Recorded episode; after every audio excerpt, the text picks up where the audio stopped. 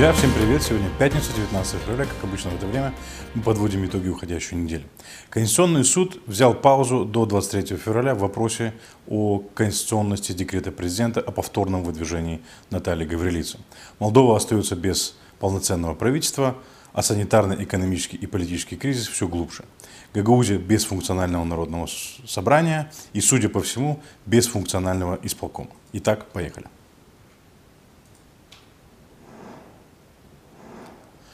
Наиболее обсуждаемой темой на этой неделе, безусловно, был вопрос конституционности либо неконституционности декрета президента Майя Санду от 11 февраля о повторном выдвижении Натальи Гаврилицы на пост премьер-министра.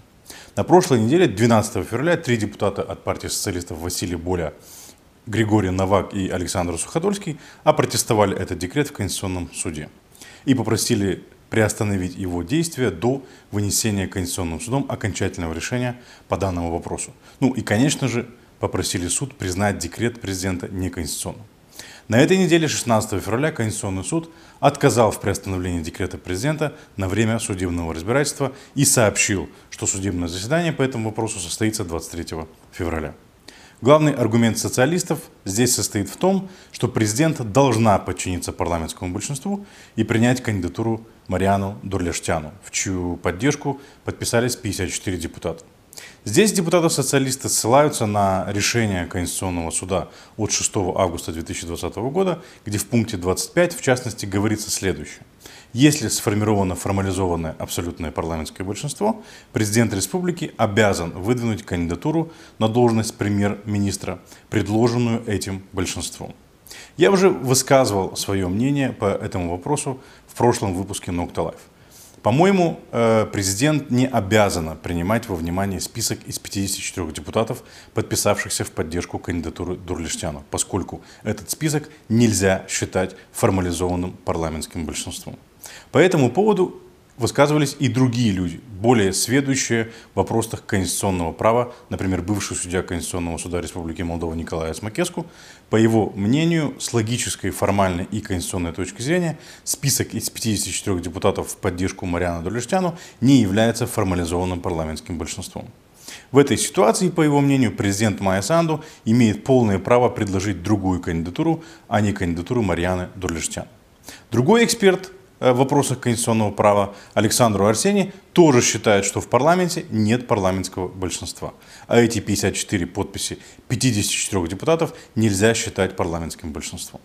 Noi nu avem majoritate. Iată, N-a fost cu- formată cu spus. De ce Încă o nu dată. este? De ce nu este? cu, dar ce operație avem majoritate, dar nu-i formată? Nu avem! Acea, acea, это, acele Aceea 54 este o semnături, listă- acele 54 de semnături nu reprezintă o majoritate. Nu-i! Есть, конечно, и другие эксперты, как Теодор Карнац, как бывшие председатели Конституционного суда Виктор Пушкаш и Александр Утанаси, которые считают, что эти 54 подписи являются парламентским большинством, и президент обязан принять кандидатуру Мариану Дурлештяну, поддерживаемую этими 54 депутатами. Здесь в очередной раз следует внести ясность э, и определить, что является парламентским большинством и зачем оно нужно. Как уже было сказано, согласно части 12 статьи 4 регламента парламента, парламентское большинство считается, парламентским большинством считаются фракции или коалиция фракций, объявленная в соответствующей декларации, охватывающая более половины избранных депутатов. То есть, чтобы парламентское большинство считалось таковым, оно должно состоять из парламентских фракций, одной или нескольких, и насчитывать большинство депутатов парламента. Ключевым словом здесь является термин «парламентские фракции», а не большинство депутатов. Как мы видим, список или декларация в поддержку Мариана Дурлештяна подписаны не фракциями, а отдельными депутатами. Поэтому, с моей точки зрения, его нельзя считать парламентским большинством, даже если эти 54 депутата себя так назвали. Но социалисты, а в частности Игорь Дадон, настаивают на том, что это парламентское большинство, но при этом отказываются назвать его коалицией или альянсом, а называют это неким техническим парламентским большинством, созданным для спасения страны от хаоса. Давайте посмотрим часть брифинга Игоря Дадона и депутатов от ПСРМ, организованного в парламенте 11 февраля. Ca urmare, luând act de situație critică spre care țara este împinsă de Maia Sandu și partidul său de irresponsabil, am luat decizia de a veni cu o propunere serioasă de premier. pe care o vom înainta chiar astăzi președintelui. Este vorba de o persoană care este capabilă să gestioneze un guvern de tranziție până la declanșarea alegerilor anticipate. O persoană cap- capabilă să gestioneze criza pandemică și situația economică până la anticipate, astfel încât oamenii să nu aibă de suferit în această perioadă și țara să nu intre în haos. Lansăm inițiativa de a forma o majoritate parlamentară de cel puțin 51 de deputați, care va activa doar pe perioada acestui mandat de tranziție pentru susținerea unui candidat profesionist, responsabil și apolitic la funcția de prim-ministru. Noi, fracțiunea PSRM, am semnat deja pentru această candidatură. Îndemnăm și alți deputați să se alăture. Așadar, nu vorbim de niciun fel de alianță sau coaliție politică, dar vorbim de o majoritate parlamentară tehnică, una constituită strict pentru a salva țara din acest haos. La această majoritate pot să adere toți deputații responsabili, inclusiv cei din PAS. Dacă doresc să iasă din această scenetă a președintelui și să, întoarcă, să se întoarcă la problemele reale ale oamenilor. Numele candidatului la funcția de prim-ministru pe care îl înaintăm oficial astăzi este doamna Mariana Durleșteanu. Fost ambasador al Republicii Moldova la Londra și fost ministru finanțelor în guverne în perioada anilor 2008-2009. Propunerea cu care mergem pentru premier este una total constituțională și la fel și majoritatea parlamentară ce urmează a fi creată pentru formarea acestui guvern. Așadar, orice fel de refuz din partea președintelui va reprezenta o gravă încălcare a Constituției și va atrage responsabilitate legală și politică pentru acest lucru, cu consecințe negative de care va fi direct responsabil președintele țării. Președintele nu poate ignora voința majorității Parlamentului și nu se poate poziționa deasupra Parlamentului într-o republică parlamentară în care este inadmisibil ca un președinte să vină cu asemenea abordări dictatoriale, încercând să anuleze rolul partidelor și a Parlamentului. В этом отрезке своего выступления Игорь Дадон противоречит сам себе. Вначале он говорит о том, что они, социалисты, инициируют создание большинства, состоящего из не менее чем 51 депутата. Потом он призывает и других депутатов присоединиться к этому списку. А потом обвиняет Майю Санду, что она пытается аннулировать роль парламента и политических партий. А не Игорь Ледодон сам игнорирует роль политических партий, когда инициирует создание парламентского большинства не из парламентских фракций, а из отдельных депутатов. И что значит техническое большинство? Такого термина нет ни в Конституции, ни в регламенте парламента. Кто-то может сказать, да ладно, Михаил, ты занимаешься крючкотворством и цепляешься за слова. Я не цепляюсь за слова, я просто обращаю внимание на то, что кто-то занимается подменой понятий и подрывом важных демократических процедур с одной лишь единственной целью – выдать желаемое за действительное и удержать власть в своих руках. Почему так важно соблюдать процедуру формирования парламентского большинства через объединение парламентских фракций, а не отдельных депутатов? Дело в том, что в странах с развитой демократией э, весь политический процесс организуется через политические партии. Молдову сложно назвать развитой демократией. Однако за 30 лет ее существования это правило устоялось э, и у нас. И политический процесс в Молдове также организуется через политические партии. Право участвовать в выборах как э, независимый кандидат в нашей стране скорее служит дополнительным инструментом для обеспечения права быть избранным, а не э, способом, э, основным способом организации политического процесса. Независимые кандидаты, депутаты или политики не могут организовать политический процесс, не объединившись друг с другом в политические партии. Поэтому право на ассоциацию играет важную роль в демократическом обществе. Люди объединяются в политические партии, партии формируют политическую программу, участвуют в выборах, попадают в парламент и в правительство и реализуют свои политические программы. Независимые депутаты и политики в одиночку этого сделать не могут, потому что для этого нужны организационные, интеллектуальные и финансовые ресурсы, которые может привлечь только организованная политическая сила. Подавляющее большинство депутатов в нынешнем созыве парламента были избраны от политических партий, а не как независимые. И даже те, кто избирался по одномандатным округам на последних парламентских выборах, в подавляющем большинстве баллотировались не как независимые, а от политических партий. И этот факт в подавляющем большинстве случаев сыграл определяющую роль в их избрании в парламент. В странах с парламентской формой правления, коей по сути является Республика Молдова, роль партии является ключевой и определяющей. И поэтому я не могу не согласиться с Игорем Додоном, который заявляет о том, что в парламентской республике нельзя игнорировать роль политических партий. Додон обвиняет в этом Майю Санду, но на деле мы видим, что именно он игнорирует роль политических партий, когда инициирует формирование парламентского большинства не путем объединения парламентских фракций, а путем объединения депутатов по отдельности. Почему так важно формирование большинства через парламентские фракции? Потому что формируя парламентское большинство, парламентские фракции подписывают соответствующую декларацию, согласуют э, программу деятельности этого большинства и берут на себя ответственность управлять страной. Из этого следует, что парламентское большинство обязуется не просто выдвинуть кандидата в премьер в премьер-министр и проголосовать за правительство, но и что самое важное, обязуется поддерживать программу и деятельность этого правительства. Депутаты по отдельности не могут взять на себя такую а, ответственность и обязательства. Такие обязательства могут взять только политические партии. Теперь давайте посмотрим, что написано в той самой декларации, подписанной 54 депутатами в поддержке кандидатуры Марьяна Дурлиштян. Она так и называется «Декларация о формировании парламентского большинства для поддержания кандидатуры госпожи Марьяна Дурлиштяна на должность премьер-министра». Прочитав эту декларацию, у меня создается впечатление, что те, кто ее инициировал и подписал, э, держат всех за идиотов. Они называют декларацией о формировании парламентского большинства то, что по сути таковым не является. Эти 54 депутата не берут на себя ответственность управлять страной, что обязано сделать парламентское большинство в парламентской республике. Например, как это делали альянсы за европейскую интеграцию или коалиция ПСРМ АКУМ.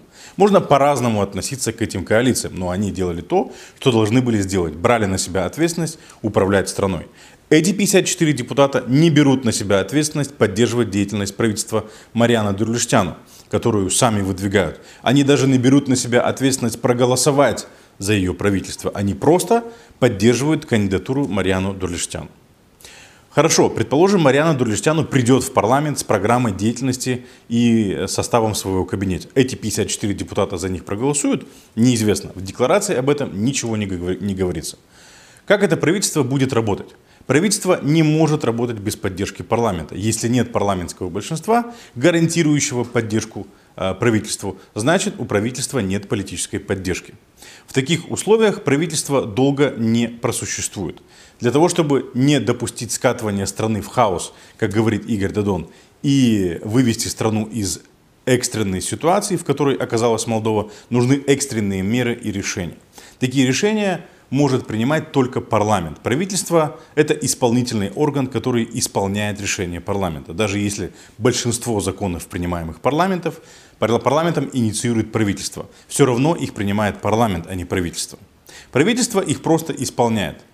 С таким парламентским большинством, не берущим на себя никакой ответственности, мы легко можем оказаться в ситуации, когда правительство примет важное решение под свою ответственность, потому что парламент не захочет его принимать. А это, в свою очередь, создаст условия для выражения вотума недоверия. И правительство может быть отправлено в отставку. Или другая ситуация. Парламент без консультации с правительством, что делало не раз большинство социалистов и партии ШОР, примет решение, которое правительство откажется исполнять. И чтобы не исполнять решение парламента, премьер может подать в отставку, дабы не брать на себя ответственность за такое решение. Одна из таких ситуаций может возникнуть когда угодно, хоть на следующий день после утверждения возможного или потенциального правительства Дурлиштян.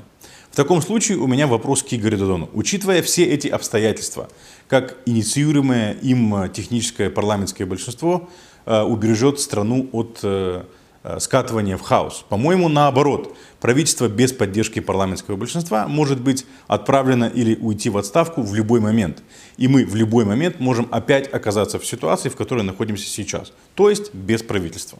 А это есть не что иное, как отсутствие стабильности, уверенности в завтрашнем дне и самый что ни на есть хаос. Неужели Игорь Дадон и Зинаида Гречана или Зинаида Петровна не понимают этого? Конечно, понимают. Так почему же они не формируют парламентское большинство, как это делалось э, в Молдове в предыдущие годы и как это предусмотрено процедурой, а придумали некое техническое большинство из 54 отдельно взятых депутатов? Все очень просто. Если сформировать парламентское большинство так, как это предусмотрено регламентом парламента, через объединение фракций, а не отдельно взятых депутатов, то под этой декларацией подпишутся две фракции. Партия социалистов и партия ШОР.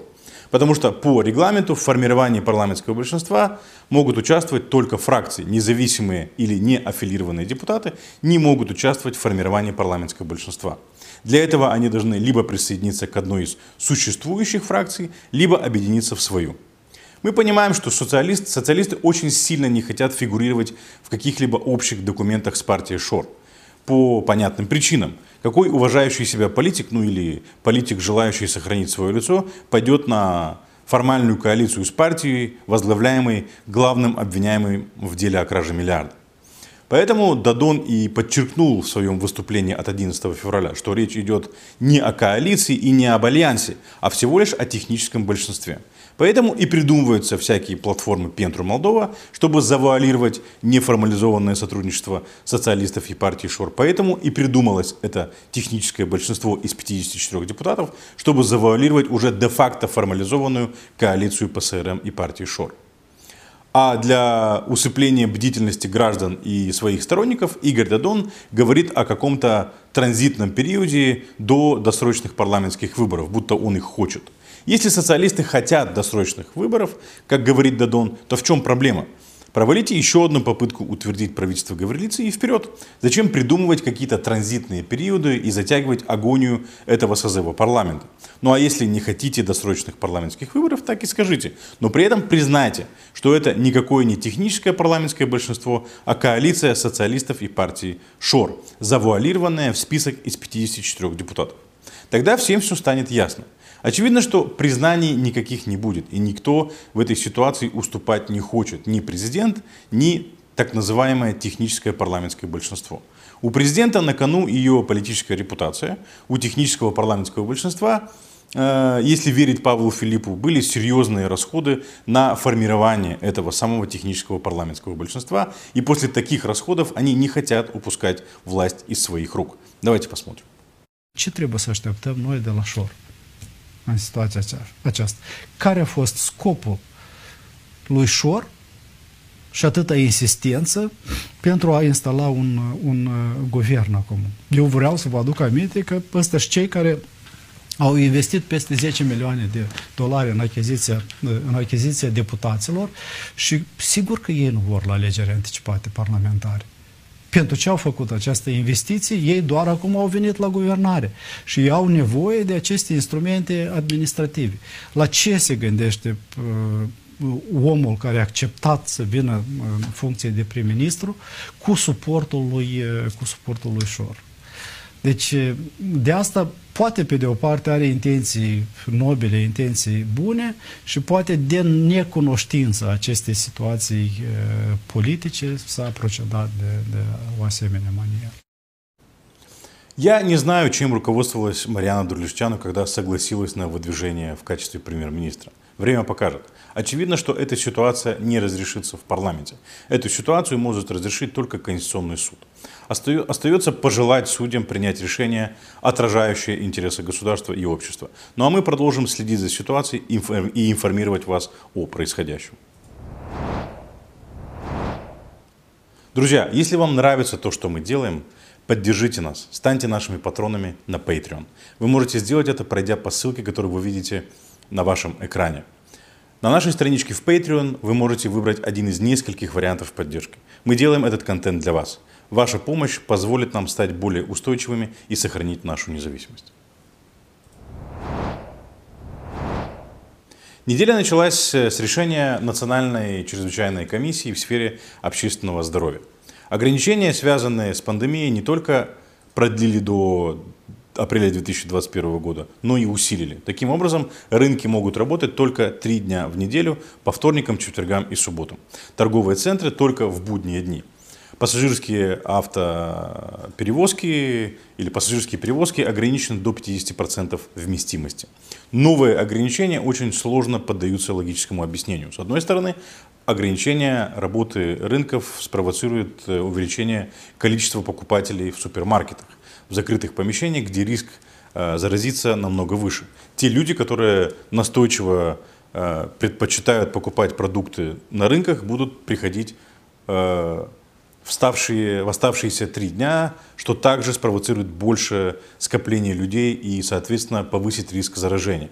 Да, и в целом опасность заражения на рынках под вопросом, особенно в регионах, где в будние дни торговые ряды пустуют. Второй аспект – это то, что на рынках э, трудятся самозанятые люди, которые сами себя обеспечивают. Эти люди работают э, в основном по патенту.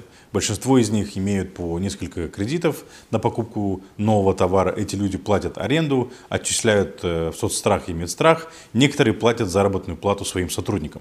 Когда государство забирает у этих людей возможность зарабатывать, то оно должно что-то предложить взамен. Например, денежные компенсации или другие меры, которые помогут пережить кризис. Но мы в Молдове, где, как известно, спасение утопающих – дело рук самих утопающих. Рынки закрывались в период локдауна на несколько месяцев. Отчаявшиеся люди выходили на протесты, после чего им позволили работать. Да, в европейских странах пока сохраняются строгие карантинные меры, но правительства этих стран помогают гражданам пережить этот кризис, выплачивая компенсации и пособия для тех, э, кто вынужден не работать из-за запретов властей.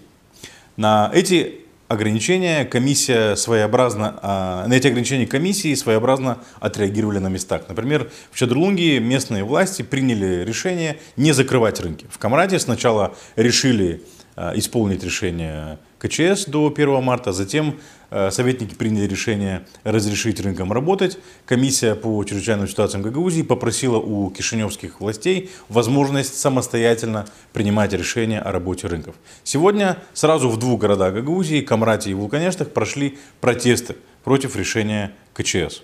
В Камрате работники рынков собрались перед зданием исполкома и Народного собрания Гагаузии с требованием разрешить им работать. Давайте посмотрим, как это происходит. Есть закон, он должен работать. Поэтому мы обратились.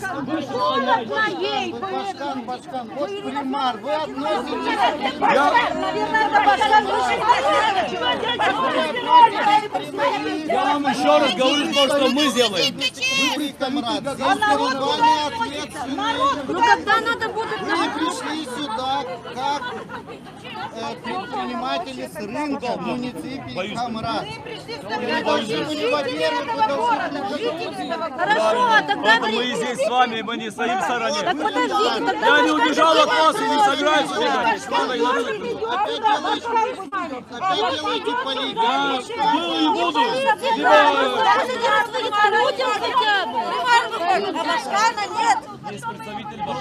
Я вам еще раз говорю, если... Я. Я представителя не выбирала. Я Башкана выбирала. Я посмотрю. Сегодня, вот пусть выходит и скажет нам. Я представителя не выбирала. Так Башкана Ирину Главку голосовала. Не в прошлый раз не за что.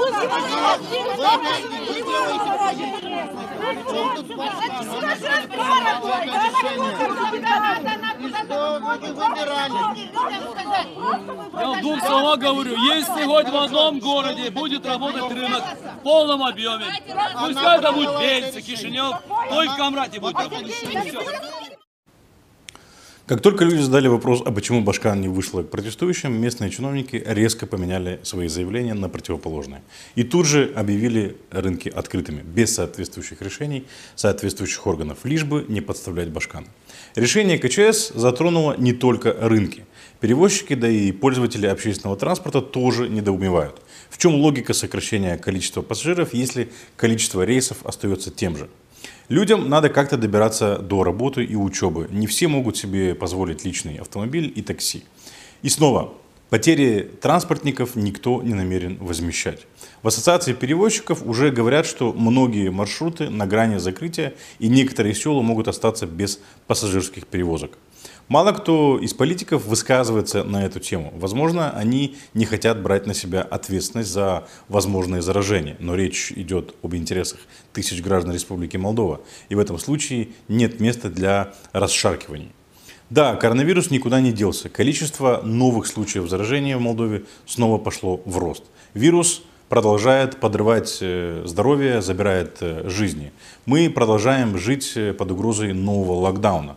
Но государство, вводя ограничения, должно заботиться о людях прежде всего. И если люди лишаются возможности зарабатывать, чтобы прокормить себя и своих детей, то государство должно по меньшей мере компенсировать им потери. Более того, ограничительные меры, с чем бы они ни были связаны, может вводить либо власть, которую любят, либо власть, которую боятся. Ну или третий вариант, э, власть могут не особо любить и не особо бояться, но если государство в состоянии компенсировать потери граждан из-за введения жестких ограничений, тогда граждане могут согласиться с такими решениями. Ни того, ни другого, ни третьего у нас нет. У нас даже нет полноценного правительства, которое могло бы взять на себя ответственность за ситуацию в стране и привлечь в страну помощь для борьбы с санитарным экономическим кризисом и оказать поддержку гражданам, пострадавшим в этой ситуации. С такой задачей может справиться правительство, которое не будет пользоваться поддержкой парламентского большинства, в которое входят в том числе и лица, обвиняемые в краже миллиарда. Правительству, поддерживаемому фигурантами дела о краже миллиарда, никто из партнеров по развитию помогать не будет. Поэтому очевидно, что наиболее правильным решением в этой ситуации будет как можно скорее организовать досрочные парламентские выборы, после чего страна может получить шанс на формирование парламентского большинства, которому будет больше доверия. Но мы оказались в ситуации, в которой часть политиков хотят и настаивают на досрочных парламентских выборах, а вторая только говорит о том, что надо проводить досрочные парламентские выборы, но очень не хочет этих выборов. А, предлагает всякого рода техническое парламентское большинство на какой-то переходный период для поддержки профессионального, ответственного и аполитичного премьера. Иными словами, для поддержки премьера, который не будет нести никакой политической ответственности за то, что происходит в стране. А зачем нужен аполитичный премьер в условиях, когда стране нужен глава правительства, готовый взять на себя всю политическую ответственность за разрешение острейшего кризиса? Одним профессионализмом в такой ситуации не справиться. Пока в Кишиневе разворачиваются баталии по вопросу распуска парламента и э, назначению нового правительства, Башкан Гагаузии Ирина Влах развернула бурную деятельность, выходящую за рамки полномочий главы автономно-территориального образования. Наблюдая за деятельностью Ирины Влах после президентских э, выборов, складывается такое впечатление, что она, ну, как минимум, министр иностранных дел, а в некоторых случаях вообще глава государства. Встречи с послами, айтишниками, примарами, экономическими э, советами, вручение наград и многое другое. Недавно появилась, появился обновленный блок Ирины Влах, где она рассуждает о героизме, оптимизме и прочих прелестях. Повседневной повесткой Гагаузии Ирина Влах практически не интересуется. Ну или занимается и интересуется, но не актуальной повесткой, а той, что ее устраивает. Ряд э, своих встреч она организует в Кишиневе, ну а те, что проводит в Камрате, проходят в окружении дружественных ей людей, а не депутатов или политических соперников, у которых к ней э, накопилось много вопросов и на которые они давно не могут получить ответы. Она вообще делает вид, что не замечает, какие вопросы ей задают депутаты в Народном собрании и люди на протестах. Один из таких протестов, кстати, прошел сегодня перед зданием исполкома в Камрате. Ирина Влах явно видит себя в национальной политике. С одной стороны, это естественно. Как политик она еще очень э, молода, ей меньше 50. Политическая жизнь Ирины Влах только начинается. Ее второй башканский мандат истекает через два с половиной года. Желание политика оставаться в теме как можно дольше вполне естественно и объяснимо. Но это не означает, что Гагаузией можно не заниматься. Рассуждая про оптимизм, лидерство и будущее Гагаузии как центра IT и технологий, это хорошо. Но есть э, повседневные проблемы, которые надо решать. И их очень много. Мне кажется, любой лидер должен после себя что-то оставить. Оставить что-то хорошее, а не гору нерешенных проблем. На последнем своем заседании Народное собрание утвердило новую дату выборов. Выборы в Народное собрание пройдут 16 мая. Однако перед э, выборами Гагаузии осталось, Гагаузия осталась с огромным багажом нерешенных вопросов. Мандат этого созыва Народного собрания Гагаузии истек. Поэтому действующий созыв Народного собрания не имеет достаточной легитимности для принятия важных решений. До избрания нового состава Народного собрания основная нагрузка по управлению делами в автономии ложится на исполком. Наблюдая за деятельностью исполкома, создается впечатление, что исполком такой же недееспособной, как и Народное собрание, что неудивительно в условиях, когда глава исполкома занята не делами автономии, а обустройством своего политического будущего. В Гагаузии много нерешенных проблем. Бюджетный кризис, экологические проблемы, э, долги перед э, поставщиками товаров и услуг органам публичной власти. Все это усугубляет э, ситуация с санитарным кризисом, который снова набирает обороты, экономическим кризисом, связанным с локдауном и прошлогодней засухой. Все это требует срочных и действенных мер. Программы экономической и финансовой помощи экономическим агентам и наиболее уязвимым категориям граждан. Исполком ведет себя так, будто у нас нет никакого кризиса, а Гагаузия движется к своей э, мечте о счастливом будущем. Исполком не разработал и не предложил какой-либо внятной программы мер по борьбе с пандемией и экономическим кризисом. Еще весной прошлого года Народное собрание потребовало от исполкома разработки такой программы. В ответ э, летом прошлого года исполком предложил всего лишь смету расходов на сумму 25 миллионов лей. Часть этих денег была заложена на ремонт крыши инфекционного отделения Вулканической больницы, которая до сих пор, э, который до сих пор не закончен. Бюджет на будущий год не принят, и очевидно, что исполком этот факт не сильно заботит. Камрадская канализация стекается прямо в Велпук, фабрики и заводы в Камрате сливают э, в поля и реки неочищенные отходы своего производства, а Башкан рассуждает о лидерстве и оптимизме. Особенно забавно на этом фоне выглядит э, так э, называемый экономический совет Башкана. В течение месяца Башкан дважды организовала встречу этого совета. Примечательно то, что одно из заседаний этого совета проходило в тот день, когда депутаты Народного собрания рассматривали проект бюджета, предложенный исполкомом, где дефицит в 143 миллиона лей технически э, скрылся э, в доходах.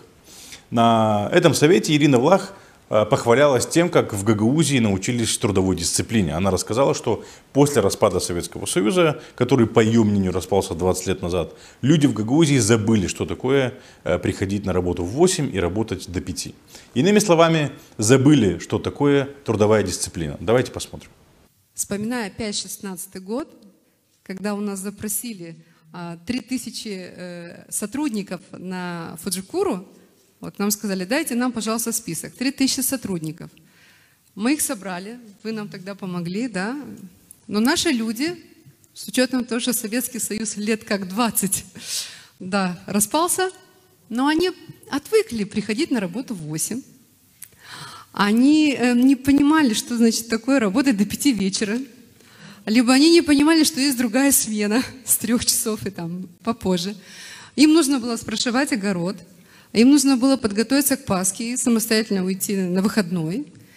Они через два дня не прихода на работу не понимали, почему с ними расторгают договор. То есть трудовая дисциплина абсолютно отсутствовала. Абсолютно отсутствовала. Прошло вот 3-4 года – я хочу вам сказать, что мы научили людей, наших жителей, они вернулись. У нас очень дисциплинированные э, люди, очень дисциплинированные. Просто нужно было дать э, их вернуть а, условия, дать им возможности. И сегодня, как только начался 2021 а, год, те, кто работает на крупных э, предприятиях здесь, они, у кого был страх раньше, они говорят, мы, мы готовы, мы готовы прийти на любое производство, мы готовы прийти в любую компанию, и мы сегодня намного интереснее и конкурентнее, чем те, кто не работали в крупных, а, крупных компаниях. То есть, опять же, это возможности. И я надеюсь, что уже в Гагаузии ни у кого нет страхов, что когда откроется Кауфланд, у кого-то будут проблемы. Наоборот, будут просто новые возможности. А если есть к Вячеславу, может быть, мнения какие-то? Да, пожалуйста. Это заявление Ирины Влах прозвучало на так называемом заседании экономического совета, где обсуждались идеи для стартапов и э, выступали руководители IT-компаний. У меня это вызвало ощущение когнитивного диссонанса. Башкан собирается развивать стартапы и IT Э, секторов Гагаузии и жалуются на трудовую дисциплину. Если у нас, как заявляет Башкан, есть проблемы с трудовой дисциплиной, о каких стартапах и IT можно говорить? Для IT и стартапов нужно намного больше, чем просто трудовая дисциплина. Вы жалуетесь на нехватку трудовой дисциплины и собираетесь развивать IT. Это как? Вы либо наговариваете на своих сограждан, либо ставите перед собой невыполнимые задачи. Ну, в целом для развития IT-технологий и стартапов нужны условия, которые позволяют творить и созидать. Минимальные условия, чтобы хотя бы ялпук не вонял, а то вонь канализации не помогает творческому и созидательному процессу. Говоря о так называемых э, экономических советах Башкана, они выглядят больше как форумы. Совет – это орган, как правило, обычно включающий специалистов, экспертов для помощи в разработке политики и программ развития. В советы обычно входят ограниченное количество лиц, а здесь собрали под 100 человек, поговорили и разошлись. Такие мероприятия тоже нужны, но не надо их называть громким словом «совет». Ну а если вы называете Э, или настаиваете, что это совет, покажите персональный состав этого совета и документы, которые он разработал. Все это, конечно, выглядит как имитация бурной деятельности. Ответ тем, кто критикует исполкоме Башкана за бездействие, мол, как это мы ничего не делаем, смотрите, встречаемся с послами, проводим советы, это вы там только критикуете, а мы работаем. Встреча с послами это, конечно, хорошо, но если работа Башкана состоит из одних встреч с послами, то, может, надо было идти работать в МИД, а не в исполком. Гагаузии нужны действенные меры и решения. Эти меры должны исходить от исполкома. Народное собрание не может добиться от исполнительного комитета и Башкана этих мер. У депутатов нет политической воли и организованности, чтобы воздействовать на исполком и Башкана. Пока депутаты пытаются использовать рычаги, прописанные в уложении Гагаузии, э, машина пропаганды Ирины Влах выступ, э, выпускает одно за одним интервью, где о депутатах говорят как о деструктивном элементе в Гагаузии. И эта ситуация очень выгодна Ирине Влах. Мало кто понимает, что Башкан и ее команда провалили исполнение бюджета в 2020 году, а затем и разработку бюджета на этот год. Зато медиахолдинг Ирины Влах демонстрирует фото со встреч и форумов и обвиняет в бюджетном кризисе Народное собрание. Мы понимаем и желание, и стремление Башкана как э, политика продлить э, свою политическую карьеру. Но при этом мы не хотим, чтобы после ее ухода Гагаузия превратилась в выжженное поле. Предшественник Ирины Влах оставил ей бюджетный профицит в виде нераспределенных остатков в размере 16 миллионов лей. Что оставит после себя э, и после своего ухода Ирина Влах, неизвестно но что-то дает очень веские основания полагать, что после возможных досрочных парламентских выборов Ирина Влах окажется в парламенте, а Гагаузия останется с огромной дырой в бюджете. Друзья, это все, что мы хотели прокомментировать на этой неделе.